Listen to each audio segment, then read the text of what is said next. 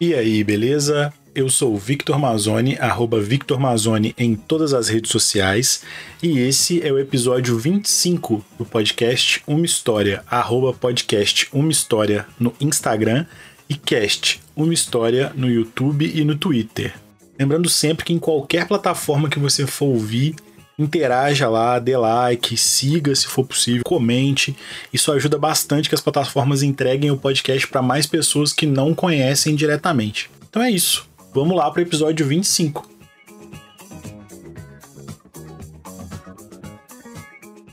E hoje estamos aqui com o Felipe Araújo. Cara, se apresenta, por favor, fala um pouco do que você faz, da sua vida, das suas redes sociais aí pra gente. Opa, boa noite, bom dia, boa tarde hein, para quem estiver ouvindo. Uh, então, meu nome é Felipe, Felipe Araújo Santos. Eu sou gaúcho, natural de Porto Alegre, Rio Grande do Sul, mas me criei numa cidade do litoral do Rio Grande do Sul chamada Torres, cidade que eu tenho como minha cidade do coração, cidade que meus pais ainda residem. Mas eu fiz minha, minha vida assim, universitária e profissional em Porto Alegre, então eu retornei para Porto Alegre depois que eu me criei lá em Torres. Uh, sou formado em administração de empresas pela Universidade Federal do Rio Grande do Sul e sempre trabalhei no mercado imobiliário, trabalhei muitos anos no mercado imobiliário. Nos, nos últimos três anos, praticamente, em que eu ainda estava, digamos, na minha vida antiga, entre aspas, eu era empresário, uma empresa de consultoria e marketing e vendas para construtoras e gestão comercial terceirizada. É um, um nicho bem específico, uma empresa que eu criei, um mercado novo e, enfim, fiquei com essa empresa aí por por, por esse período, a empresa deu, deu muito certo, né? Foi muito melhor até do que eu imaginava, um grande sucesso e que fez eu começar esse, todo esse sucesso que eu tive, mais assim, consequentemente, em relação a ganhos financeiros, né? Muito dinheiro que eu ganhei, eu comecei a questionar muita coisa da sociedade, comecei a questionar a minha vida, uh, para ver se era isso que eu realmente queria fazer da vida, né? Trabalhar 24 horas por dia, 7 dias por semana, que era isso que eu fazia. 15, 20, 30 reuniões por semana para ganhar muito dinheiro, beleza, mas o dinheiro que eu não tava, para mim não fazia muito sentido. Eu sempre fui uma pessoa muito simples, uh, de não precisar ter muitas coisas e ao mesmo tempo pensando que eu tava simplesmente vivendo num automático, né? Porque o sistema dizia que eu tinha que fazer aquilo e não tava vivendo, né? Tava vivendo a parte boa da vida. Você tinha muito dinheiro, mas não tinha nem como aproveitar o que esse dinheiro podia te proporcionar, porque você só trabalhava alavën. É, exatamente. Eu trabalhava, mas eu até poderia, né? Poderia aproveitar, poderia aproveitar, sim, mas uh, não era o meu perfil, né? Não era, eu nunca fui o tipo de cara que, ah, beleza, vou ir num restaurante gastar 500 reais, ou vou comprar uma roupa cara, ou vou comprar um carrão. É que é isso que normalmente quem trabalha, nem eu trabalhava e ganha muito dinheiro que nem eu ganhava, geralmente as pessoas fazem isso, elas acabam gastando com, com consumismo, né? Consumismo seja de, de, de produtos para casa, seja de um apartamento bom ou de um carro bom bom, ou de comidas boas, que a comida também é um consumismo, né? A gente ir num restaurante caro, isso também é consumismo. E ou tá, quando eu vou tirar férias, gastar 30 mil reais, 50 mil reais nos meus sete dias de férias. Eu nunca fui meu perfil, isso aí sempre foi uma pessoa assim. Então a questão é que não acabou não fazendo sentido. Por que, que eu tô fazendo tudo isso pra, com a minha vida, né? Perdendo meu qualidade de vida, perdendo anos da minha vida, perdendo a minha vida, né? Principalmente uma parte boa dela, que é a minha juventude, né? Que eu tenho só 30 anos, né? Então eu sou uma pessoa sou jovem, na época, quando eu abri a empresa, eu tinha 27. E, e não viver. Né? Então eu comecei a questionar todo o que o sistema diz pra gente. O sistema nos diz, vai lá e seja um vencedor. Isso que a gente ah, nasce aprendendo, o sistema diz pra gente toda hora. Tudo, tudo, tudo é, no final das contas, acaba sendo vencer, né? Os esportes, né? É vencer, tu ser o campeão, né? Então a gente já tem essa cultura de ser um vencedor. Se tu não vence, tu é uma perdedora, aí tu é uma pessoa uh, pior na sociedade, né? Isso eu tô dizendo do que a sociedade diz para nós, o sistema diz para nós. E eu era um vencedor. Eu, com 27 anos, ganhava, ganhava quantias que CEO de multinacional não ganha. Né? Eu ganhava muito dinheiro. E tinha uma namorada linda, maravilhosa, que eu amava ela, ela me amava, uma família maravilhosa, que eu ainda amo eles, só estou numa distância, né? Uma empresa fantástica, mais de 10 funcionários, clientes que me respeitavam, enfim, gente assim de, de, de calibre muito grande, gente com muito dinheiro na conta que me respeitava demais, funcionários que me respeitavam, amigos que me respeitavam, enfim, uma pessoa que estava lá no topo da sociedade, 27, 28 anos, e, e decidi largar, né? Decidi sair disso, porque vi que eu estava seguindo o automático do, do, do, sistema, né? Tava entrando numa linha que, que é uma linha que, enfim, que no, hoje, viajando assim, eu vejo mais que é uma linha que todo mundo segue de uma certa forma e o, um objetivo que todo mundo sonha, né? Onde eu cheguei cedo, todo mundo sonha um dia chegar. É uma coisa, é um sonho realmente que, que na maioria dos casos, 99,9% dos casos, eles não se concretizam. As pessoas não conseguem ganhar esse dinheiro, por, enfim, por diversos motivos. Mas, uh, enfim, tia, daí foi isso. Aí eu resolvi largar tudo, larguei tudo, de uma forma bem cirúrgica, assim, foi um processo de alguns meses. E qual que foi o ponto que te, que te fez, assim, ter esse clique de, cara, tô num, num ciclo que isso realmente vai vai me fazer poder desfrutar de alguma calmaria quando eu já não tiver minha juventude mais e talvez eu já não tenha nem disposição para isso mais. Quando que, que você mudou essa sua ideia de, da, do dia a dia, de correr atrás só de ganhar e passou em, em olhar mais para você, para dentro e começar a conhecer o mundo, assim? Cara, foi assim, ó, foi, o, é, foi, uma, foi uma sequência de, de acontecimentos, né? Mas o principal dele, eu acho que foi no primeiro mês que eu ganhei muito dinheiro. Teve, logo que eu abri minha empresa ali, teve um mês que entrou na minha conta mais de 60 mil reais. E para mim, né, era uma quantia muito alta, né? Pra maioria das pessoas é também. E isso eram valores que eu ganhava basicamente todo mês, né? Só que no primeiro mês foi uma coisa assim que, tipo, tá, legal. Dá um impacto, mas não te realizou, né? Consegui. Não, foi muito muito bom, uma sensação de realização maravilhosa, não tem o que falar, não tem, essa parte eu não vou até ser hipócrita e dizer que não foi bom. Mas ao mesmo tempo eu pensei, tá, mas é isso aí então? Agora o dinheiro tá aí, o que, que eu faço? Ah, mas cara, eu, eu uso roupa simples, eu mal compro roupa, eu como qualquer coisa, eu moro em qualquer lugar. Aí eu comecei a pensar, né? Eu tava feliz nessa época, eu tava muito feliz, assim, os primeiros meses que eu comecei a ganhar dinheiro, eu tava muito feliz, muito realizado. Foi ali no ano de 2018, foi um dos melhores momentos da minha vida, assim. Só que aí eu comecei a pensar, né, cara, porra, tá, beleza, eu vou ganhar muito dinheiro já estou ganhando e posso ficar ganhando por um tempo. Mas por que, que eu tenho que ficar fazendo isso para sempre, né? Eu, eu, tenho, na época eu tava com 27, 20, é, 27 anos ainda, uh, não tenho filho, né? Não tinha filho e continuo não tendo filho, tinha uma namorada, beleza, era uma namorada, isso são coisas que pode ter outras pessoas na vida, e... Mas também a questão da namorada não, não era uma questão, isso aí foi, é por isso que são vários, foram vários momentos, na namorada na época eu até imaginava eu tendo uma vida com ela, mas enfim, aí eu comecei a pensar que, cara, daqui a pouco eu posso posso dar um giro por aí, velho. Eu posso juntar, bom, já que eu já que eu tô com essa empresa agora, que eu tô ganhando dinheiro, que realmente foi o resultado do esforço da minha vida toda para chegar naquele momento, desde que eu era do colégio e estudava para passar de ano, para tirar boas notas, para depois entrar numa, que é o que o sistema quer que a gente faça. É isso eu fazia muito bem, por isso que eu digo que eu era um, um excelente, um excelente personagem do sistema. Entrei em federal, tirava boas notas e sempre fui bem nas empresas que eu passei. Então foi resultado, esse dinheiro foi resultado de um do, do esforço da minha vida toda, né? Então é bom, não vou largar isso agora. E o que, que eu pensei, né? Não, vou ficar com essa empresa por mais um tempo, né? Isso era, foi, isso foi mais, basicamente no mês de 2018. Aí eu decidi, vou ficar com essa empresa até o final de 2019. Isso eu decidi para mim, ninguém sabia de nada, só eu sabia de. Meus funcionários não sabiam, minha família não sabia, minha namorada não sabia, meus amigos não sabiam, ninguém sabia. Mas eu decidi para mim mesmo que eu ia ficar com a empresa até o final de 2019, ou seja, eu ia ficar mais um ano e meio com essa empresa. Fiz conta de quanto que eu tava ganhando, quanto que eu ia ganhar no período, quanto que eu gasto, quanto que eu ia juntar. E eu pensei, cara, depois que eu juntar esse dinheiro no final de 2019, aí eu vejo o que eu faço da minha vida. Mas eu não vou continuar com essa empresa porque também é outra coisa eu tinha muito claro para mim que eu ia ser bilionário. E eu tenho capacidade disso. Eu tenho um dom em mim, que é uma coisa que é difícil de explicar até, de fazer dinheiro. Não é, eu não tive sorte, não foi porque eu entendia muito do mercado imobiliário, não. Mas se tu me botar para vender mochila, que eu tô com a mochila aqui na minha frente, eu vou ser o melhor cara do mundo de vender mochila, acredite. Eu tenho um potencial, uma coisa em mim que eu posso chegar onde eu quiser. Principalmente do ponto de vista financeiro. E sem fazer coisa errada, tá sendo 100% honesto. É, eu acho eu acredito todo mundo tem o dom, esse é o meu dom, né? Então eu,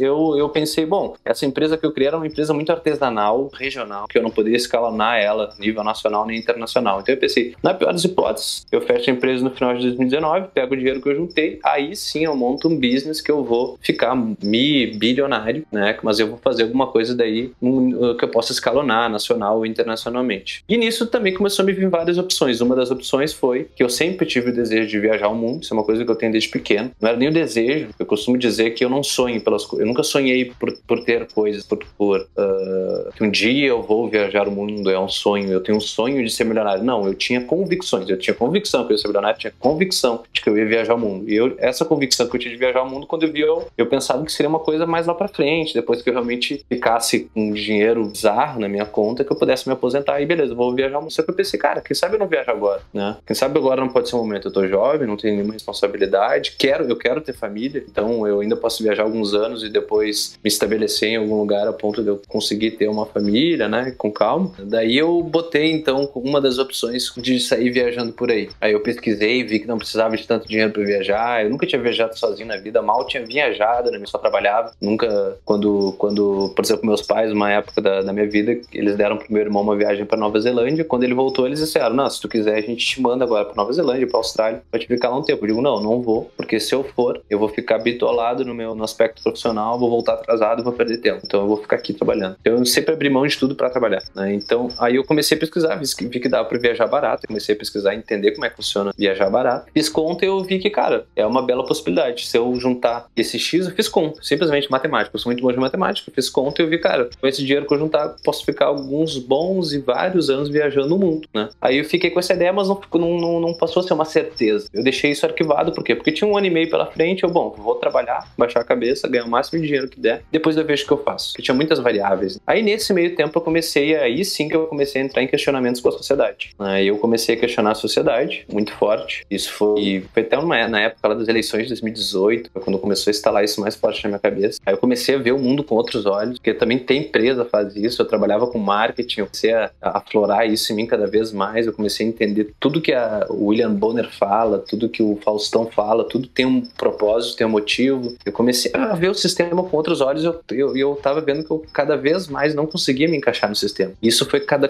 cada mês que passava, ficava pior, e pior, e pior. E eu comecei a ficar, cara, cada vez mais ansioso nisso, trabalhando que nem um condenado, cada vez com mais clientes, cada vez tendo mais sucesso profissional, mas trabalhando muito e cada vez questionando mais a sociedade e, e vendo que eu não estava encaixado. Comecei daí ter, em alguns momentos, crises de pânico, coisa que eu nunca tive na minha vida.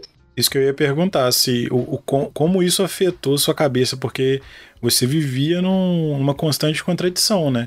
Você estava vendo quanto aquilo não era para você e você estava cada vez mais imerso naquela, naquela rotina. Não, e, e, e, também sabendo que eu não estaria mais naquilo. Né? Então isso começou também a me corroer por dentro, porque imagina, eu tenho uma empresa com 10 funcionários, eles teoricamente dependem de mim, gente que estava ganhando muito dinheiro, meus clientes dependiam de mim e ninguém sabia que eu ia largar a empresa que só eu sabia. Uhum. Aí depois de um tempo, eu comecei a cada vez mais ter a ideia de que eu ia fazer viagem. Aí depois veio, tá, mas eu vou viajar com a minha namorada ou eu vou viajar sozinho? Então eu comecei a entrar num dilema. Isso para mim foi pior, essa parte de, de, se, eu, se eu ia com ela ou se eu ia sozinho. Por quê? Porque eu amava muito ela. Uhum. A gente uhum. tinha um relacionamento, aquele relacionamento que todo mundo olhava e dizia meu Deus, um dia eu quero ter relacionamento igual de vocês. Família de comercial de manteiga, né? Tudo perfeito, é, tudo acontecendo tudo, bem. Tudo, cara, maravilhoso. Ah, perfeito nada é, né, cara? Mas era um relacionamento fantástico, nós um apaixonado pelo outro, a gente se amava muito, enfim. Então eu entrei e essa parte para mim foi pior. E quanto mais o tempo passava, pior ficava. Porque eu tava naquele relacionamento que eu não sabia se eu ia manter ele, e, e tu tem que manter ele, aí junto com isso tu tá com uma, uma empresa, cada vez com mais gente, cada vez com mais clientes, que tu sabe que tu não vai vai mais estar nessa empresa e o que tu não sabe o que tu vai fazer. Cara, minha cabeça começou a entrar em looping. Aí foi, teve, foi um período, isso daí já foi no mês de 2019, foi um ano aí nesse processo mais ou menos de questionamentos e confusões. Aí no mês de 2019 eu decidi que eu ia botar o pé no freio. Foi até o mês ali de junho, foi o mês que eu mais ganhei dinheiro na minha vida, eu ganhei mais de 100 mil no mês. Aí eu vi que, cara, dinheiro por dinheiro, eu acho que eu precisava eu já, já ganhei. Agora o que tiver é lucro, é, mas eu não vou mais me, me torturar agora, não vou mais trabalhar que nem um condenado. Eu vou olhar para mim, eu vou me acalmar, eu vou olhar pro meu corpo, para minha cabeça, organizar tudo para ver o que eu vou fazer. Até porque estava chegando o tal do final de 2019, né? E eu não sabia ainda o que eu ia fazer. Aí foi no momento que eu botei o pé no freio da empresa, deixei a empresa andando mais sozinha. Eu continuei trabalhando, né? bastante ainda, mas não tanto quanto eu estava trabalhando.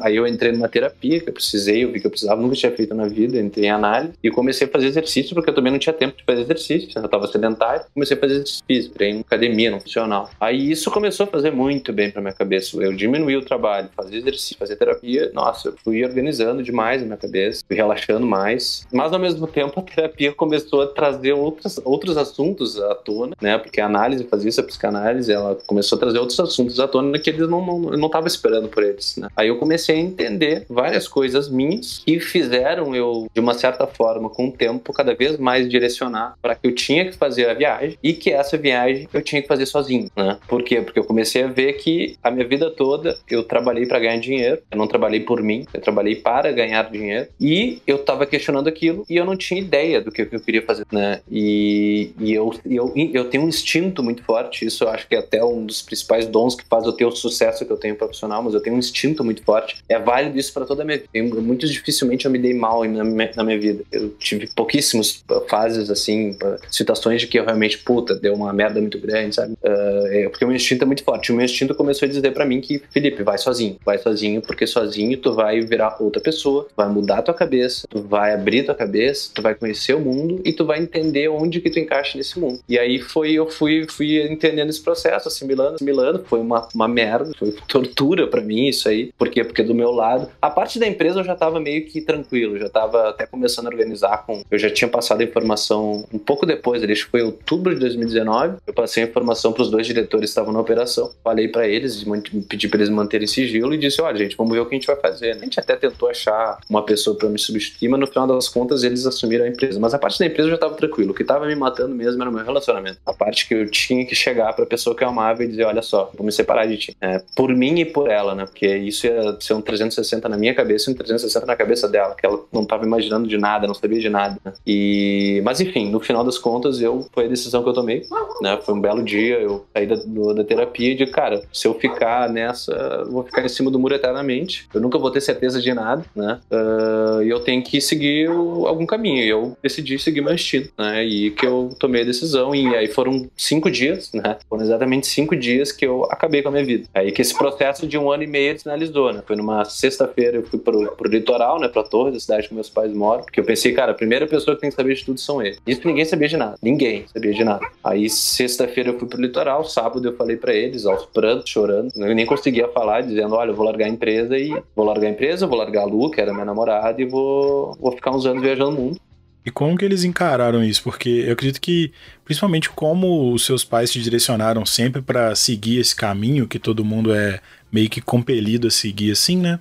eles já estavam te imaginando como um cara bem sucedido, que ia ter uma vida boa e estável dali para frente, e eles receberam essa notícia de que você estava, como você falou, acabando com essa vida. Como que foi?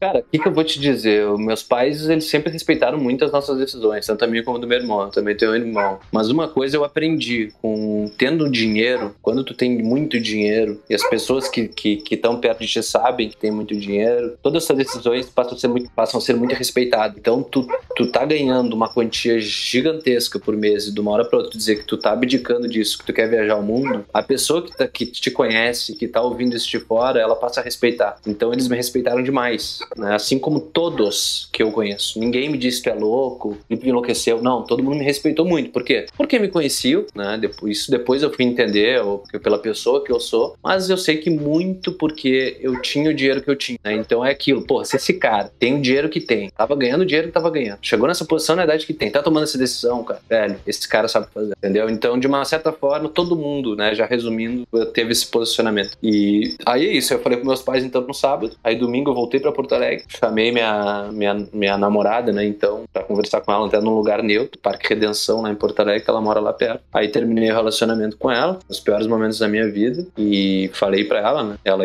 enfim, entendeu, tinha muito o que fazer. E na segunda-feira de manhã, chamei toda a empresa, falei pra todo mundo da empresa, né, os diretores já sabiam, né, mas uh, eles não sabiam o que, que eu ia fazer, daí eu falei, eles não sabiam até então o que eu ia fazer. Eu falei que eu ia viajar o mundo, e depois chamei todos os funcionários e falei que eu estava saindo da operação, que eu ia viajar o mundo, e durante a semana semana, ali nos próximos três dias, eu avisei os meus clientes, né? Então foi isso. Cinco dias eu acabei com tudo. Aí acho que foram, sei lá, fiquei mais uns 20 dias em Porto Alegre e ali só realmente arredondando as coisas que eu precisava arredondar, até da vida pessoal como profissional. E saí, cara. Daí fui pra Torres, né? Eu precisava sair de Porto Alegre, não conseguia mais, não tava me sentindo bem lá em Porto Alegre. Foi, aí eu entrei num momento, assim, que esse eu acho que foi o pior momento da minha vida até hoje, que foi desse, desse desde o dia que eu, que eu terminei com tudo até ali o final de janeiro. Foi uns 60 dias de. Foi o pior momento da minha vida, que daí eu tive muitos crises de ataque de pânico. Eu entrei em depressão. Eu até pensei em brevemente, brevemente, assim, não de uma forma tão. Eu questionei minha vida, não vou dizer que eu pior, mas eu questionei minha vida. Cheguei a questionar minha vida. Eu tava tão mal que eu cheguei a questionar minha vida. E que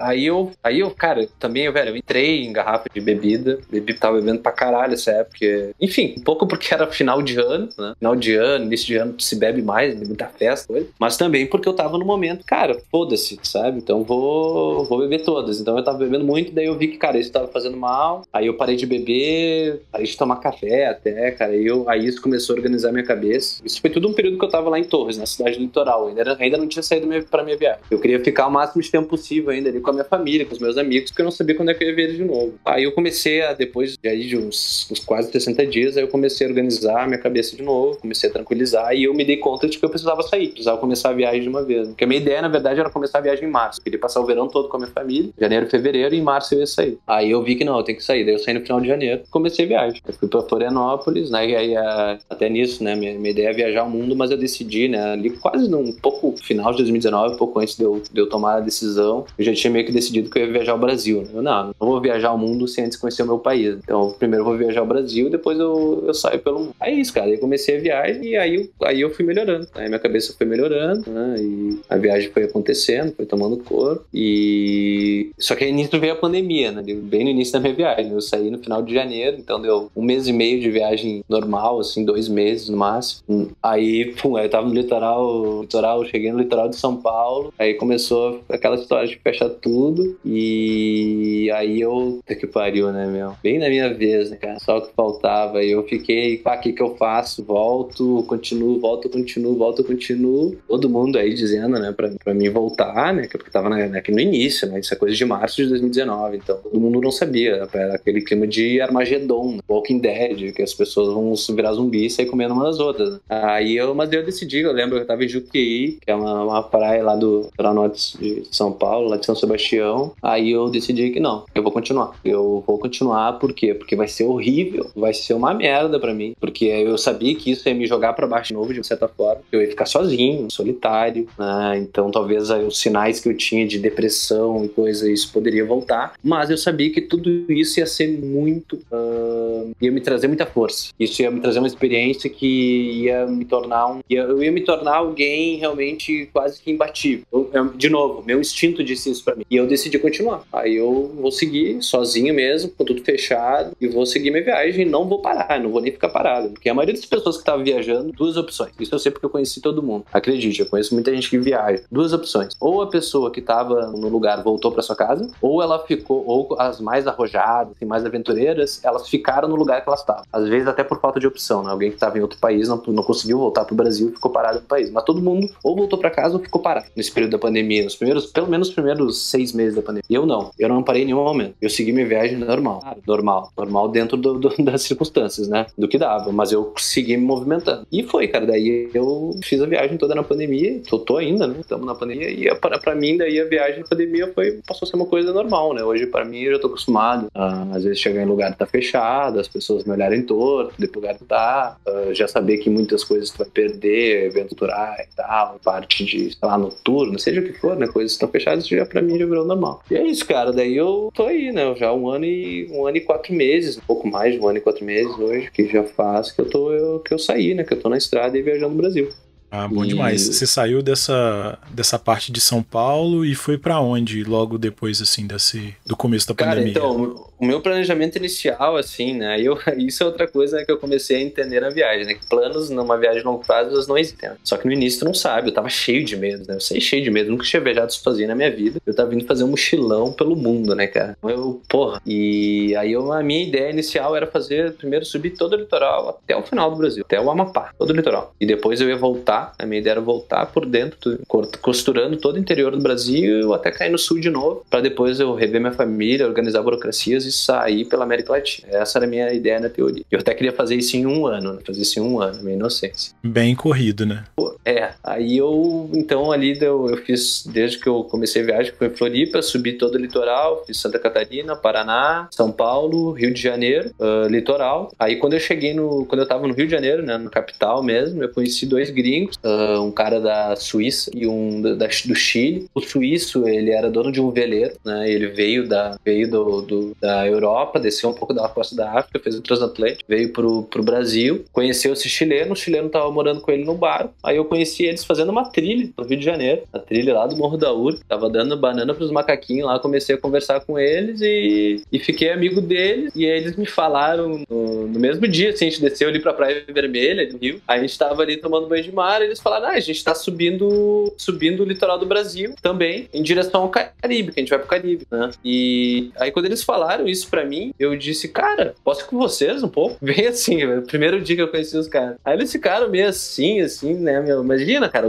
principalmente suíço, que era dono do barco. Os suíços são frios, né? Não é que nem o brasileiro. Aí ele disse, ah, vamos ver e tal, né? Porque eles iam, eles estavam. Isso era tipo uma quinta-feira, eles estavam querendo ir embora na segunda-feira. Acho que era isso aí. Ele, não, vamos ver e tal, né? Aí eu digo, ah, meu, se não der de boa e tal, mas, cara, se der, eu vou querer muito. Nem que seja que eles estavam indo pra Búzios. A primeira parada que eles iam fazer era Búzios. Era uma travessia de 24 horas. Eu, cara, nem que seja pra ir até Búzios. Só pra ter experiência de, de fazer uma travessia num veleiro, que eu nunca tinha feito isso na vida, né? Um veleiro roots, veleiro de 8 metros, sem banheiro, sem energia elétrica. E eu, bah, eu quero ter essa experiência com esses caras. Aí beleza, daí correu ali o final de semana, bah, a gente fez umas festas juntas, era final de semana, acho que ali da época que eu tava comemorando meu aniversário ainda no Rio. Os bares tinham reaberto. Aí ficamos brother, eles já lá, no Leblon mesmo, lá a gente tomando, mas eles, não, não, tu vai com a gente, vamos embora, que eu, ah, pode crer, mas... De vamos ver até vamos em algumas cervejas, né? É, isso aí, mas a gente ficou brother, a gente ficou amigo, os caras gostaram de mim, viu, viu que eu era, enfim, um cara confiável e tal, né? Porque não é assim, né, meu, botar num barco, né, cara? Não, é perigoso, esse cara ainda, é. sei lá, meu, o cara é louco, o cara tá transportando droga, sei lá. E, mas no final foi isso. Daí eu entrei no barco com os caras, fiquei no final, resumo da ópera, 30 dias morando no veleiro com eles, que foi toda a costa do Espírito Santo. Então, o Espírito Santo eu não conhecia a costa, né, o, a, o litoral, eu conhecia o oceano só. Só velejou lá perto. É, só em alto mar, né? Aí a gente saiu do Rio, ficou 15 dias ancorado em Búzios, uhum. a gente estava esperando o vento, o vento sul entrar, que era o vento que precisava pra gente subir pro norte. E foi uma época maravilhosa, por sinal, ficou 15 dias ancorado na Praia dos Ossos, lá na época que a Búzios estava fechada, né, velho? E Búzios é uma cidade que eu não sei se tu conhece, mas Búzios é uma cidade que só tem uma estrada para entrar. Então, para eles foi muito fácil fechar a cidade, porque só tem um acesso. Uhum. É tipo uma cancela mesmo, né? É isso aí, eles botaram uma barreira lá e deu, ninguém entra. E a gente entrou, né? Só que a gente entrou por água, né? era eu, que eu já tenho meio cara de gringo, né? Junto com os dois gringos andando na rua e ninguém entendendo nada, né, cara? Ficamos 15 dias morando lá na Praia dos Ossos, lá, foi um paraíso, lá um paraíso. Aí depois disso a gente saiu e foi, pro, foi pra Brolhos, né, cara? Perto de Brolhos, que a gente queria pegar o período de reprodução das baleias de jubarte. Aí foi esse, foi uma das, aí foi uma das grandes experiências da minha viagem da minha vida, né? Essa travessia que foram oito dias, que a gente saiu de Búzios e aí a gente só foi botar o pisar em terra de novo depois de oito dias que foi em Porto Seguro, né? Uhum. Aí nisso a gente foi por alto mar, pegando o trajeto das baleias, pernoitou acho que duas noites em Abrolhos e depois foi para Porto Seguro. A gente viu muita baleia de barco, assim, uma loucura. Pegamos tempestade, que o, o, o o capitão até o, o, Nico, né, que é o dono do barco, que é, é, ele é daquelas famílias de velejador, sabe? O avô é velejador, o pai é velejador, ele veleja desde que nasceu. Uhum. E ele disse que ele nunca tinha pegado um dia tão difícil na vida dele. Entendeu? Então o negócio foi, foi forte assim mesmo. Uhum. A gente estava lá no na Alto Mar, no Espírito Santo. Mas foi uma experiência sensacional. Daí é, a gente caiu no a gente caiu no em Porto Seguro, que a ideia era só eles se organizarem lá e eles iam seguir subindo, né? Em direção ao Caribe, iam parar em mais alguns lugares do Brasil. Aí eles, cara, nisso a gente ficou muito amigo, né? 30 dias, e eles queriam daí já que eu fosse para pro Caribe junto, né? Eles já estavam querendo, vamos com a gente. E eu fiquei, pá, vou, não vou, vou, não vou. Pô, Caribe, né? Meu chegar de veleiro lá, cara. Ser irado, né, meu? Mas eu pensei, bah, mas quando eu botei o pé em Porto Seguro, me deu. Aí veio de novo meu instinto, assim, dizendo, cara, fica no Brasil, tua viagem ainda no Brasil, um dia tu vai chegar no Caribe, e eu até tenho essa convicção, né, de novo, não é um sonho, é uma convicção que eu tenho de que eu vou chegar no Caribe um dia e no Caribe eu vou, vou comprar um veleiro, aí eu, aí eu vou pegar o veleiro e dar um giro aí pelo mundo. Aí foi isso, eu me separei deles aí, eles seguiram viagem por água e eu fiquei terra. Aí fiz todo o litoral da Bahia, que foi o litoral da Bahia. O, o né? o Ayan era o nome do barco, né? Ele foi, eu acho que o, talvez o a, primeiro grande passo da, da mudança de quem eu sou hoje, né? porque foi um estilo de vida completamente atípico, né? Não existia, de novo, né, banheiro, não existia cozinha, não existia uh, eletricidade, era tudo muito roots, né? Então, a, a, quando a gente ia tomar banho, né, o banho era no mar. Eu vou tomar banho e a gente ia pro mar. Caramba, é, é muito inconcebível para quem há, sei lá, quatro, cinco meses atrás estava numa vida muito mais confortável, né? Exatamente, né? E outra, né? Podendo ter o conforto que eu queria. Sim. O dinheiro que eu, que eu tenho, eu posso estar em qualquer lugar, acredite. Eu posso estar no lugar mais confortável. Não é só por uma noite. Eu posso ficar durante anos em lugar muito confortável. Uhum. Só que aí, isso é uma coisa que daí foi começando a acontecer. Acho que a pandemia começou a me mudar. Eu, na pandemia mesmo, que eu vi que eu estava sozinho, eu comecei a olhar muito para mim, comecei a ficar sozinho. Esse período que eu fiquei sozinho, principalmente os primeiros três meses, eu fiquei muito sozinho. Antes de eu chegar na, no, no, Rio de Janeiro, uh, começou a me mudar muito. E eu fui vendo que o meu estilo de viagem não era o que eu estava imaginando, né? Mas isso faz parte do processo, né? Esse, a minha viagem ela é uma viagem de autoconhecimento, é uma viagem que eu tô querendo entender quem eu sou, o que, que eu quero fazer da vida, né? Quem eu vou ser nesse mundo, onde eu vou morar, porque acredite, eu não tenho a mínima ideia do que vai ser minha vida. A minha, a minha viagem ela não tem prazo, uhum. eu não tenho a ideia. Pode ser que a minha viagem acabe mês que vem, eu vou decidir que eu quero acabar com ela mês que vem, ou pode ser que eu fique a minha vida toda viajando. Uhum. Onde eu vou morar um dia, eu não tenho a mínima ideia. Se eu vou voltar pro sul, se eu vou morar na Bahia, se eu vou, vou morar na, na Albânia, se eu vou morar no Sri Lanka, não sei. Uhum. Só o tempo que vai dizer. Então a minha vida, ela tá completamente. Isso eu já sei desde o início, tá completamente aberto. E, e... eu tô mudando, é esse processo de autoconhecimento que tá acontecendo. Sim, sim. E viajar, viajar sozinho, principalmente, igual você falou da primeira vez que você viajou, assim, você viajou sozinho, eu acho que independente se é dentro do Brasil, se é na América Latina, se é para Europa, para qualquer lugar, vira uma viagem muito mais de introspecção e de autoconhecimento, assim. Eu sei porque eu tive essa experiência e foi nesse período que eu mais pude olhar para mim, pude determinar alguns caminhos que eu queria seguir dali em diante. Estava no meio da faculdade, totalmente largado, assim, não estava nem aí, não ia para as aulas. E a primeira vez que eu fiz uma viagem assim, eu comecei a pensar que, tipo assim, cara, eu vou, eu vou terminar esse ciclo, eu vou seguir para as outras coisas que eu quero fazer da minha vida. Eu não posso ficar agarrado nesse looping adolescente de ah, eu vou curtir, vou aproveitar para o resto da vida. E esse estalo, ele, ele é super importante. Eu acho que todo mundo deveria ter oportunidade de ter esse estalo, assim, devia se proporcionar quem pode esse estalo, assim, de cara, eu preciso me olhar. É muito legal você viajar acompanhado, é muito legal isso, mas é necessário você se conhecer primeiro, eu acho. Exatamente, e isso, isso que tu tá falando, eu até costumo dizer exatamente isso que tu diz, que eu acho que tinha que ser obrigatório, por lei, as pessoas terem que viajar, sei lá, pelo menos um ano da vida sozinho. Pelo menos um ano. Só que as uhum. pessoas não fazem nada nem perto disso, por quê? Porque a sociedade, ela é cheia de medos, a sociedade, ela tem cada dia mais medos, a sociedade, ela tá doente e adoecendo cada vez mais, ela tá se adoecendo, ela tá cada vez mais medo, as pessoas têm medo de tudo, Sim, e aí, mano, eu vivo jogado nesse mundão, sozinho, ó. Eu vou em tudo que é lugar. Eu estou nesse momento dormindo num lugar completamente escuro, um posto de gasolina em Taguatinga, Tocantins, que eu nunca ouvi falar. Cheguei hoje aqui e, velho, não dá nada. Entendeu? Só que as pessoas dizem o quê? Não, se tu vai fazer isso, alguém vai chegar, vai te roubar, vai te estuprar, vai te sequestrar. Mano, a vida não é assim. Isso é o que, a, é o, que o William Bonner fala pra gente. O sistema quer que a gente tenha medo. O sistema nos coloca medo porque nos colocando medo faz a gente ficar no sistema.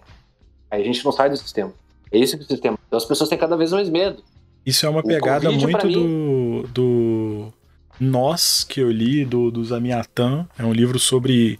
bem parecido com 1984, também com essa ideia de que a gente está confinado num, num sistema e é manipulado por um, por um sistema superior que controla todos os nossos afazeres, o que, que a gente pode, o que a gente não pode fazer durante o nosso dia, os nossos horários. É, e é um pouco também do que a gente vê, já entrando um pouco em filme, no show de Truman, em que a vida do cara é manipulada Isso sem é que ele perceba. Ele tá simplesmente é. É, sendo um show pro mundo. A gente, no caso, até onde a gente tem conhecimento, a gente não é assistido por ninguém, de fato. Mas a nossa vida não passa disso, de uma de um confinamento ali, cada um tem o seu confinamento individual e vive uma vida limitada justamente por conta de alguns padrões que a gente segue, né? Exatamente, cara. E esse filme, por sinal, é sensacional. Né? Eu já vi umas 200 vezes Show de Truman. Jim Kell é foda e esse filme é foda. Mas é bem isso aí, cara. O, o a, e, e, essa, essa, essa questão aí é mais ou menos disso que eu comecei a questionar. Isso que eu comecei a visualizar, só que com um olhar muito forte, né? É toda essa questão do sistema. Eu comecei a olhar tudo, tudo do sistema, e eu vi que a gente nada mais é do que controlado. A gente é uhum. é controlado o tempo inteiro. E o sistema quer ficar nos controlando, nos botando medo. Eu aprendi isso agora, cara. Eu tinha medo, eu não sabia, né? Porque a gente nem se dá conta disso, como os, porque para nós os medos que a gente tem são naturais, eles são reais. Sim, né? O medo sim. que a gente tem, por exemplo, de cobra. Todo mundo tem medo de cobra. Por quê? Porque os filmes têm lá aquela anaconda, uhum. né? Aí tu, aí tu escuta a história do jornal do cara que foi picado por uma cobra.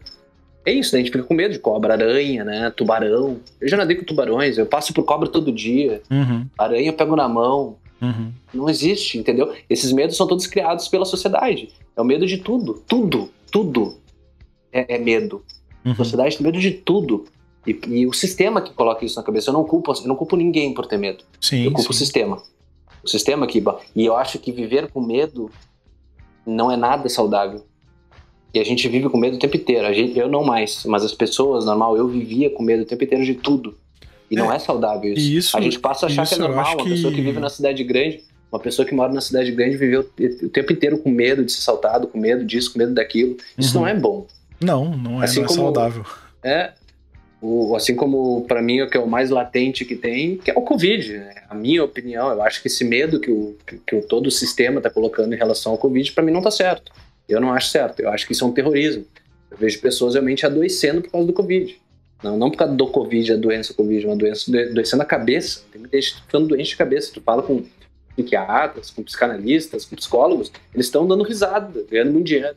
As pessoas estão cada vez ficando mais doentes da cabeça, as pessoas estão se matando. Ontem eu estava em Aurora do, Aurora do Tocantins, que é uma cidade aqui perto, foi a cidade que eu dormi, cidade de 3 mil habitantes, um cara se matou porque o, o tava com, com noia do, do Covid, entendeu? Então, cara, enfim, é, não vou entrar nesse assunto, mas é, é, os medos todos que, que, que, a sociedade nos coloca façam com que as pessoas não tenham coragem de sair e fazer algo parecido, né?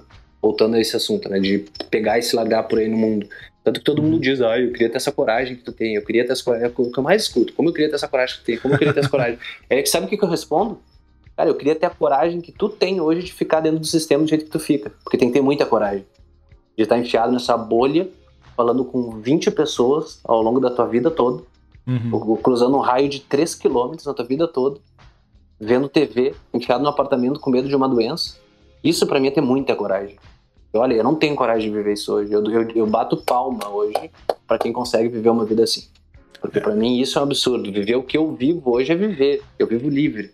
E todo mundo é livre. Todo mundo tem liberdade e esquece que tem liberdade. As pessoas esquecem que tem livre-arbítrio, que tem liberdade. Elas acham que não, eu não posso fazer isso porque eu tenho namorado, eu não posso fazer isso porque eu tenho um trabalho, eu não posso fazer isso porque eu tenho que ganhar dinheiro, eu não posso fazer isso porque eu tenho uma família. Não, velho, tu é livre. Faz o que tu quiser. A gente nasce livre morre livre. A gente pode fazer o que a gente quiser, a hora que a gente quiser. As é. pessoas não sabem disso. E muito, e muito do, dos medos também. Tem medo. É, e muito dos medos também que a gente vai desenvolvendo, eles são é, um reflexo do que o pessoal que, que, que cerceia a gente, que cria a gente, implica na gente, né? Por exemplo, se uma criança ela, ela vê um cachorro e vai fazer um carinho no cachorro. A criança vê o cachorro, vai fazer um carinho nele.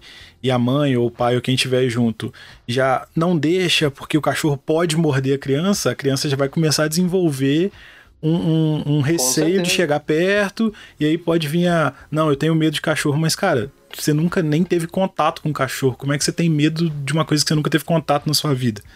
E aí, Exatamente. isso, isso acontece com várias coisas, né? Claro que algumas, algumas dessas sensações, elas são necessárias, por exemplo, se a criança mexe numa coisa que os pais falou que não ia mexer porque ia se machucar, e ela se machuca, ela mesma já vai desenvolver uma noção de que, pô, eu não posso fazer isso porque eu vou me machucar. Isso é ok. Mas você deixar de viver uma experiência por medo do que pode acontecer é uma coisa que pode causar muitos problemas é, relativamente na, na sua vida, assim. É, no futuro, pega eu sempre digo, é muito difícil achar uh, alguém que, que não tenha medo de água, sendo que os pais têm medo de água. Geralmente, se os pais têm medo de água, o filho tem medo de água. Sim, é sim. isso aí.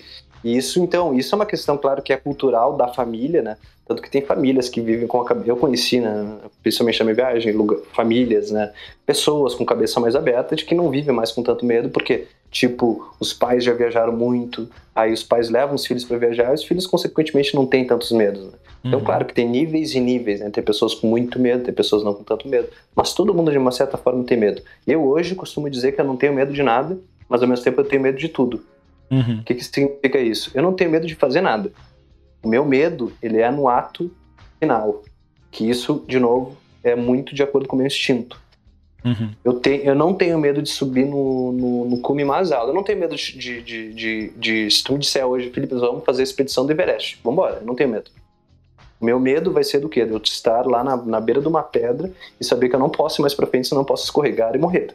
Uhum. Esse medo eu tenho, que é aí é o meu medo de instinto de sobrevivência. É, o é medo diferente. consciente, é normal isso. É o medo consciente, exatamente. Agora, o medo de ir até os lugares, eu não tenho mais medo de nada, acredite. Isso eu aprendi na minha viagem. Eu tinha medo de tudo. Eu tinha medo de altura, tinha medo de ficar sozinho, tinha medo de tudo. Medo uhum. de tudo. Eu descobri na minha viagem que eu tinha medo de tudo. E agora, medo não, não faz mais parte da minha vida. E é isso que a, a viagem, sozinho, faz tu, faz tu ficar assim, porque tu tá sozinho o tempo todo, né? Uhum. Tu, não, tu aprende a ficar sozinho, tu, aprende a se virar assim, né? Tu começa a ver que a vida não é tão complicada como dizem, né? Pra ti uhum. que é. E nisso, e nisso aí, ao longo da minha viagem, eu fui me mudando demais. Então, o que eu tava dizendo ali da questão quando eu entrei na Bahia, daí o, o barco me mudou muito, pela, comecei a perder muita frescura. Às vezes no barco lá a gente estava navegando, pô, ficamos quatro dias sem tomar banho. Quando que eu ia ficar sem tomar banho? Pergunta pra minha mãe. Eu tomava três banhos por dia, cara. Tomava três banhos por dia. Eu ia ficar quatro, quatro dias no barco sem tomar banho, por quê? Porque eu não tinha como, tava em tempestade, o barco não parava, não tinha como tomar banho, porque o nosso banho era no mar, né? Uhum. Ou, ah, vamos comer, o que, que tem para comer? Meu, o que tem para comer é uma panela de arroz que a gente fez há dois dias atrás, só tem uma colher e é isso aí, velho. Aí cada um come, pega uma colherada, bota na boca, vai compartilhando aquilo. E no outro dia é aquilo que tem. Fica ali aquele arroz com aquela colher, e no outro dia é isso que tem pra comer. Então tu começa a perder muita frescura. Isso me tirou muita frescura. Aí eu entrei na Bahia e a Bahia, por ser um pouco a Bahia e, e pelo meu processo, daí foram cinco meses que eu fiquei lá entre litoral. Aí eu fiz o litoral da Bahia e depois eu quebrei pro interior. Aí eu fui pra Chapada Diamantina que eu aí eu já mudei, aí eu já vi que o meu, meu planejamento já não ia ser tão exatamente como eu imaginava, né? Minha ideia era fazer todo o litoral do Brasil primeiro e eu quebrei para o interior antes, porque depois de um tempo, né? A viagem quando tu tá viajando muito tempo, assim, tu vive, eu vivo num sábado, eu vivo num eterno sábado. quando tu vive num eterno sábado, uh, uh, tu todo dia pode fazer alguma coisa, né? E eu, na época que eu tava no litoral, eu tava todo dia em praia, conhecendo praias. E tu começa a conhecer todo dia praias paradisíacas, praias paradisíacas, praias paradisíacas, uma hora tu enche o saco. É, isso fica, começa... fica padrão, né? É, fica padrão, aí tu não começa a te surpreender mais, né? Daí eu pensei, não, pera aí, meu. Eu finalizei daí no litoral da Bahia e eu, bah, eu não vou entrar agora no Nordeste acima aí com essa mentalidade com relação à praia. Uhum. Vou dar um, rolê no interior. Aí eu, pum, quebrei pra Chapada Diamantina, pro interior da Bahia.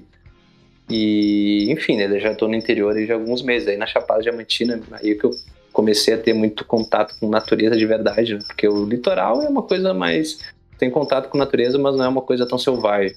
Sim. O interior é bem mais selvagem. A Chapada Diamantina é muito selvagem. é, é, outro rolê. Que eu dei na Chapada me mudaram, assim, também demais. Aí teve até o período que eu mais fiquei no mato. Eu cheguei a ficar sete dias sozinho no mato. Eu e a natureza.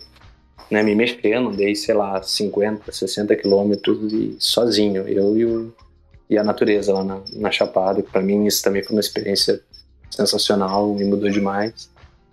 E aí, isso, a Bahia me mudou muito, assim, eu, eu, entrei na Bahia de um jeito e saí completamente diferente, completamente. Aí eu virei, assim, um hippie quase, eu só não tava vendendo as coisas, mas eu, cara, comecei a usar qualquer roupa, fazia até questão de usar roupas rasgadas, né? não usar roupas... Uh, padronizadas. Muito, muito padronizadas, por quê? Porque eu comecei, é que a Bahia é Desculpe quem estiver ouvindo aí que é baiano, mas principalmente que é o litoral da Bahia, o pessoal é muito malandro. Uhum. A Bahia é muito dinheirista, né? E o litoral da Bahia, principalmente, eu comecei a ver que a roupa que tu usa influencia o preço das coisas. Porque na Bahia também o preço, eles dizem na hora, não tem nenhum preço tabelado. O preço eles falam na hora, de acordo com a tua cara. Aí comecei a. Tanto que eu entrei na Bahia com uma corrente de ouro, que era uma corrente que eu tinha desde que eu nasci praticamente, nunca tirei ela. E eu comecei a ver que os, que os baianos, quando iam me dar o preço das coisas, antes de olhar no meu olho, eles olhavam pro meu pescoço. E viam que eu tinha uma corrente de ouro. Ah, loirinho, corrente de ouro. Então, se o preço é 10, eu vou dizer que é 20. Aí eu me dei conta disso e guardei minha correntinha e botei um dente, né? Botei um. Ganhei lá, no, eu fiquei numa aldeia hippie lá. Fiquei uns dias numa aldeia hippie, na casa de um hippie, lá em Arembepe. A primeira aldeia hippie da América Latina, por sinal, uma aldeia hippie roots, assim. Uhum. Aí lá eu também virei, tive muita escola de hippie e eu ganhei daí um colar com um dente, um dente de uma capivara. Aí eu troquei um colar de ouro por um, um cordão com um dente de capivara. Aí então já mudou, né? Quem olhava para mim, olhava pro dente e pensava, esse cara aí é maluco de BR, né? Esse cara é loucão. é, esse cara é loucão, né? Então vamos ajudar ele, né? É diferente. Aí os caras já me. Antes, antes me, me davam um preço alto da coisa, agora eles me, me davam de graça. Melhorou então, muito começou... a sua vida, né? É, para isso sim. Aí eu comecei a ver que isso influenciava, que para isso influenciava. Como eu, a minha rotatividade é muito rápida, eu não fico muito, muito tempo numa mesma cidade, eu fico poucos dias, né? Então eu, a primeira aparência ela é, ela é muito importante, né? Para definir quem eu sou, né? Uhum. E a minha viagem é uma viagem que, com o tempo, foi se tornando cada vez mais barata, que é uma coisa que eu tô um processo meu, assim, meio que natural. Não tem nem explicar muito bem porquê, né? Hoje eu o meu estilo de viagem que eu tenho, cara, se eu pegar os, os últimos 30 dias, se eu gastei 150 reais foi muito. Bom demais, é uma, é uma outra realidade que a gente não imagina, né? É, e, e, daí eu comecei a ver como influenciava essa questão da tua aparência, o teu jeito de falar, aprendi Sim. a manguear, que é mangueio, né, que você fala, que é o negócio de hippie, que é tu saber pedir as coisas sem, as, sem a pessoa se dar conta que tu tá pedindo, né? Mas isso pode ser uma coisa natural e eu não acho nada de errado, eu acho isso, o meu estilo hoje ele é assim, o que nada mais é do que tu passar uma energia boa para as pessoas, tu ser gentil, sorridente, simpático. Isso é retribuído, né? E, e isso é retribuído de, de, com um prato de comida, é retribuído com pouso para te dormir uma noite, é retribuído com seja lá o que for, né? Existe essa retribuição. Né? Acho que é, é a coisa de que tu entrega uma coisa boa pro universo, vai receber uma outra coisa boa em troca, né? Então a Bahia fez muito isso comigo, né? E daí depois que eu saí da Bahia, eu fiquei esses cinco meses na Bahia, daí eu continuei no interior e fiquei daí os últimos cinco meses no, no estado do Goiás. Eu entrei no Tocantins agora fazem três dias que eu tô oficialmente aqui. Fiquei cinco meses no Goiás, também foi daí um estado de muitas experiências para mim. Aí eu, eu, mudei muito também, mas eu digamos que eu, a Bahia foi, uma, um, foi um momento muito meu. Acho que foi uma coisa, eu ainda estava muito sozinho, eu queria ficar sozinho, eu ainda estava me descobrindo. E aí eu me descobri, me encontrei, entendi, e eu operacionalizei muito isso no Goiás, eu sinto isso. Foi um estado de muitas experiências, muitas pessoas que eu conheci. Né, e e, e que me fez também cada vez eu estar tá mais próximo de mim mesmo, de quem eu realmente sou, da minha essência, né, que é uma pessoa simples, que não precisa de muito. Eu comecei daí de, um, né, de, uns, de uns, uns tempos para cá começar a realmente levar a sério e querer me manter na minha viagem, apesar de eu ter muito dinheiro na minha conta, eu comecei a não, eu vou tentar não usar esse dinheiro e usar me manter, né? Eu criar alguma forma de, de ganhar dinheiro ao longo da viagem. Aí tive experiências vendendo palha italiana na rua. Comprei uma, uma máquina de Polaroid, né? Pra, pra aquelas que tira foto, sai a foto na hora, né? Uhum. Pra tirar foto de turista. Eu tô virando um hippie, né? De uma certa forma. Cada, é, eu sou um hippie hoje. Só não vendo artesanato convencional, mas eu tenho esse estilo de vida. Até vou te dizer, eu conheço, conheci muito hippie na minha viagem, muito.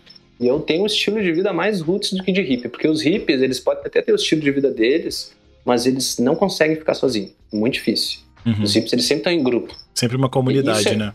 Tem uma comunidade. Eles, isso é uma das coisas que não é só dos hippies, né? Isso é uma das coisas que eu mais, assim, vejo que eu, eu me diferencio a capacidade que eu tenho de ficar sozinho. Eu tô sozinho hoje aqui, no, se eu te mostrar aqui um breu, uma escuridão, para mim não tem problema nenhum, é um prazer. Eu vou pro mato, fico no mato dia sozinho, é, eu acho fantástico, mágico, chega a chorar às vezes, em alguns momentos de felicidade por estar vendo um céu estrelado, por ver um, um animal diferente. E essa capacidade que eu tenho, nem o hippie tem. Então eu, hoje eu, costumo dizer que eu tô com um estilo de vida mais roots até que um de um hippie. Eu não tenho medo das coisas, né? Eu saio entrando. Eu fiquei agora os últimos 10 dias, antes de entrar no, no Tocantins, eu fiquei na comunidade Calunga, que fica ali no nordeste do, do Goiás, que é a maior comunidade quilombola do Brasil. eu fui para um lado ali de, dos Calungas, que tem os Calungas, né? Eles, eles pegam três municípios do, do Goiás, que é Cavalcante, Teresina do Goiás e Monte Alegre. Cavalcante e Teresina, principalmente Cavalcante, é a parte mais comercial dos Calungas, né? que tem até, tem até comunidade lá que tem hostel dentro, entendeu? Eu fui na comunidade de Monte Alegre, que é bem mais afastada, que não tem absolutamente nada de comercial. Nunca entrou um turista lá, não existe turismo lá. Quem entra lá, que não é da comunidade, é gente da prefeitura, que vai lá fazer alguma coisa, uma melhoria, que vai vacinar eles, vai fazer algum trabalho ali para a comunidade, né? Mas alguém entrar assim para conhecer eles nunca tinha acontecido. Isso teve crianças que eu vi lá que nunca tinham visto uma pessoa branca na vida. As crianças nunca saíram de lá e nunca tiveram contato com alguém. E eu fiquei lá durante 10 dias, fui no peito na coragem. Cara, eu conheci um, um, um, um Calunga que era dessa comunidade lá quando eu tava na, em São Jorge, no Chapado dos Veadeiros. Fiquei amigo dele e ele me gostou de mim e disse: Não, se tu quiser ir lá conhecer a comunidade, vamos lá. Daí me convidou e eu fui, velho. E fiquei lá 10 dias, acho que eu dormi, sei lá, na casa de umas 5 pessoas diferentes, que eu, tudo que eu fui conhecendo. Não gastei um real durante os 10 dias. Até porque não tinha, né? Não tinha. O dinheiro lá ele não, não, não existe muito, assim. Então, não tem um, um bar para te comprar uma coisa no restaurante, não existe nada. É só quilombo, é só casinhas no meio de um desertão do Cerrado. Né? E fiquei esses 10 dias lá sem gastar um real. E... Então são coisas assim que eu faço que, que as pessoas não têm muita coragem de fazer, né? E eu faço porque é isso, porque eu sinto que eu tenho que fazer. E é, é, é muito engrandecedor, é muito enriquecedor.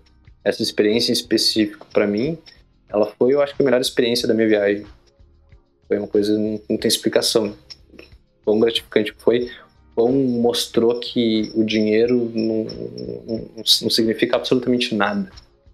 O que significa é quem a gente é, é o nosso coração, é o, a nossa bondade, a nossa gentileza, nosso amor, que é o que eu vi lá, só isso. Dinheiro não existe lá. Cara, excelente. Entendeu? É uma, uma história realmente muito, muito foda. Eu tenho certeza que a gente vai voltar a conversar também, porque a sua viagem vai continuar. Então, eventualmente, mais para frente, a gente vai ter um pouco mais dessa bagagem que você está adquirindo para poder falar sobre essas experiências que você vai ter depois do Tocantins agora. E principalmente também quando você conseguir ir para América Latina, que é um lugar muito rico culturalmente também, tenho certeza que você vai absorver muita coisa. E por hora aqui a gente vai já para a parte de, de indicação. Eu vou te pedir indicação de algumas coisas, que eu tenho certeza que com essa com um, um pouco do, da mistura da sua vida anterior com essa de agora, você vai conseguir trazer bastante, bastante coisa legal para indicar pra gente. Não, show de bola. E que, que indicação que, que eu tenho que, que te dar aí que eu não, não lembro? A, a, primeira, a primeira coisa não, não tem ordem na verdade. Eu quero que você me indica uma música, é, um livro um filme ou uma série que você curta. A gente já falou um pouco sobre isso, mas com certeza você tem mais, mais opções. E mais pessoas que você acha que, que seria legal participar. Cara, um, um, começando pelo filme barra série, que eu acho que é, é, é, uma série que até fez. Foi uma das. Acho que foi um dos, dos gatilhos que fez eu tomar a decisão que eu tomei lá quando eu ainda estava com a minha empresa, que se chama Una Bomber.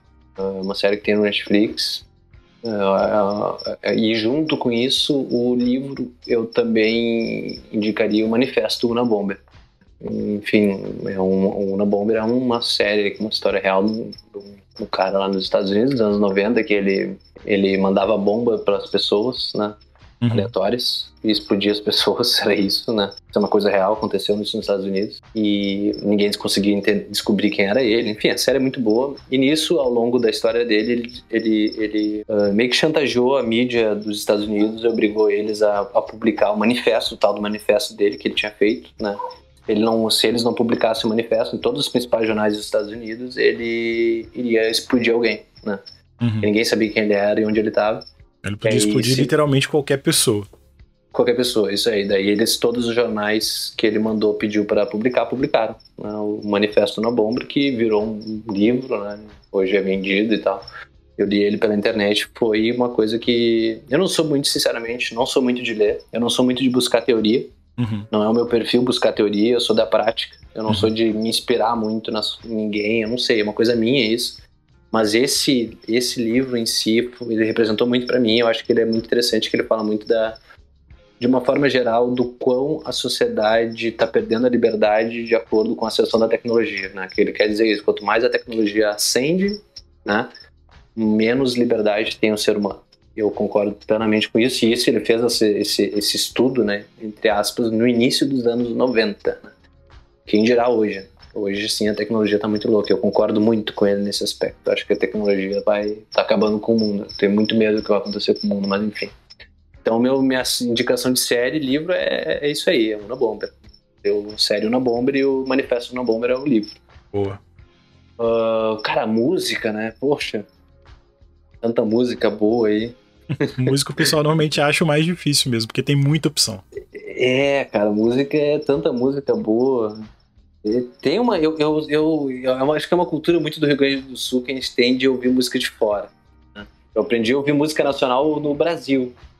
É, antes eu até ouvia, claro que eu ouvia, mas eu aprendi a ouvir mais música nacional na minha viagem agora que eu tô fazendo no Brasil. Mas a gente, lá no Sul a gente tem muita, muita, muito costume de, de, de escutar música internacional. E tem uma banda que eu sempre gostei muito, que é Rebelution, que é uma banda do.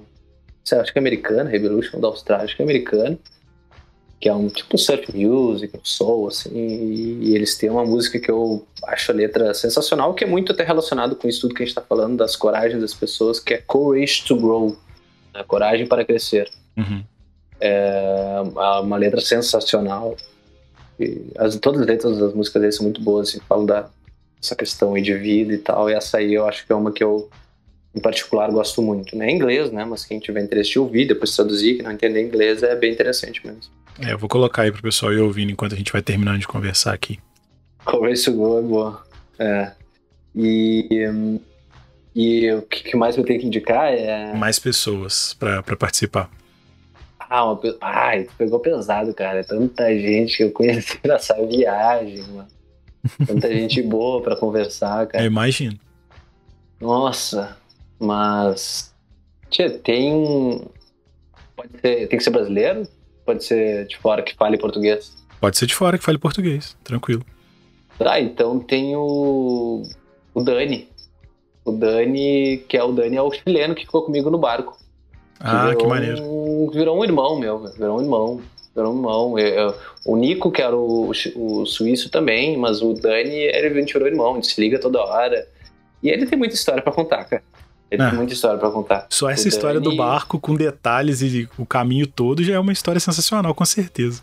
Sim, imagina eu fiquei 30 dias, né? Agora tu imagina ele que ficou um ano, tá? Foi pro Caribe, velho. Daí ele comprou um barco no Caribe, deu errado, quase morreu. E agora ele acabou de chegar na Europa, fez o transatlântico por 30 dias em alto mar. Daí ele foi, não, foi com outros caras lá que ele conheceu. E acabou de chegar lá e ele tem uma história de vida muito legal. Ele tá com, querendo ir pra Europa pra para seguir o sonho dele, que, que é ser, ir para as Olimpíadas de salto de vara, tá ligado? Que ele Caramba, fazia isso que era jovem. Não, é um cara sensacional. É um cara inteligente, assim, nossa, o Dani. O Dani, é, é, isso é difícil de falar, cara. Eu tô tentando falar com ele há um tempo, assim, mas tá complicado. Mas acho que agora ele tá, agora que ele pisou em solo europeu lá, ele tá mais estabilizado e aí eu acho que é questão de organizar aí e dá para falar com ele sim, é um cara sensacional. E ele fala, ele entende bem português e fala bem português. Ah, excelente. Eu vou, assim que sair o seu episódio, eu postar lá, eu vou, vou pedir para você mandar o arroba dele para mim lá no, no, direct lá do Instagram, até no, no, WhatsApp mesmo, pra gente, pra gente começar a fazer essa ponte aí para poder gravar com ele. Vai ser, vai ser realmente Não, vai muito ser maneiro. Legal, cara. O cara, o cara tem muita história, com certeza. O cara tem muita história, velho. O cara é sensacional, o Dani, o Dani é foda. Cara, é isso. É, muito, muito obrigado. Gostei muito da sua história. É uma realidade muito legal. Admiro bastante. É um pouco do na natureza selvagem, assim, a sua história também, que é um cara que tinha ah, uma, uma vida bem é, programada já, né? Entre aspas, e conseguiu se desfazer disso tudo para se conhecer e conhecer o interior do país dele, que era um cara que gostava muito de desbravar, que foi perdendo seus medos, assim. É, para quem não viu o filme ainda, é sensacional, a trilha sonora é sensacional. A gente já falou dele aqui em outros episódios. É um filmaço, um, um, show a história, mas o filme em si, a forma como é mostrado, os takes que tem dos lugares que ele conhece são muito, muito bonitos mesmo. É realmente um filme foda. Ah, isso é muita gente me diz que me conhece. Cara, acho que a cada três pessoas que eu conheço, uma diz, ah, tu é o cara do Into the Wild, tu é o Alexander Super Trump. eu não, velho Não sou e nem quero ser para sempre, porque eu não pretendo comer nenhuma frutinha envenenada. ah, não, mas é sensacional mesmo, cara. É muito bom o filme. A trilha sonora, nossa senhora, é fantástica. Eu escuto toda hora a playlist do, da trilha sonora. É foda mesmo. Cara, é isso então. Valeu demais por ter tomado um tempinho para participar. Gostei bastante do papo. Como eu falei, eventualmente eu vou te chamar de novo porque você vai ter mais história em pouco tempo. Ah, cara, quando precisar é só chamar, é um prazer para mim conversar. E eu, poxa, se, se eu. Cara, eu posso ficar dias aqui falando. Não te contei nenhuma história ainda do que aconteceu exatamente comigo, mas daria para ficar muito tempo falando. E para mim é um prazer mesmo. Então, quando, quando precisar aí é só, só chamar histórias tem, vamos continuar tendo muitas. A mudança ela é, ela é, ela é contínua para todo mundo, né? E, e, se eu puder dar um recado aí para todo mundo, por favor, percam os seus medos, saiam da bolha que vocês vivem, abram os olhos. Não, não, não, tudo são fases na vida, mas não sigam esse automático que a sociedade quer que a gente siga vocês são muito, estão muito acima disso. Nós temos nossa liberdade, nós somos seres humanos racionais, nós podemos muito mais do que o básico que a sociedade quer que a gente faça. É isso meu recado final. Obrigado aí. Prazer ter, ter esse bate-papo e bora, bora seguir, a, seguir a vida aí, seguir minha viagem. E é isso aí. Cara, é isso então. Valeu demais. É nóis, cara. Tamo junto.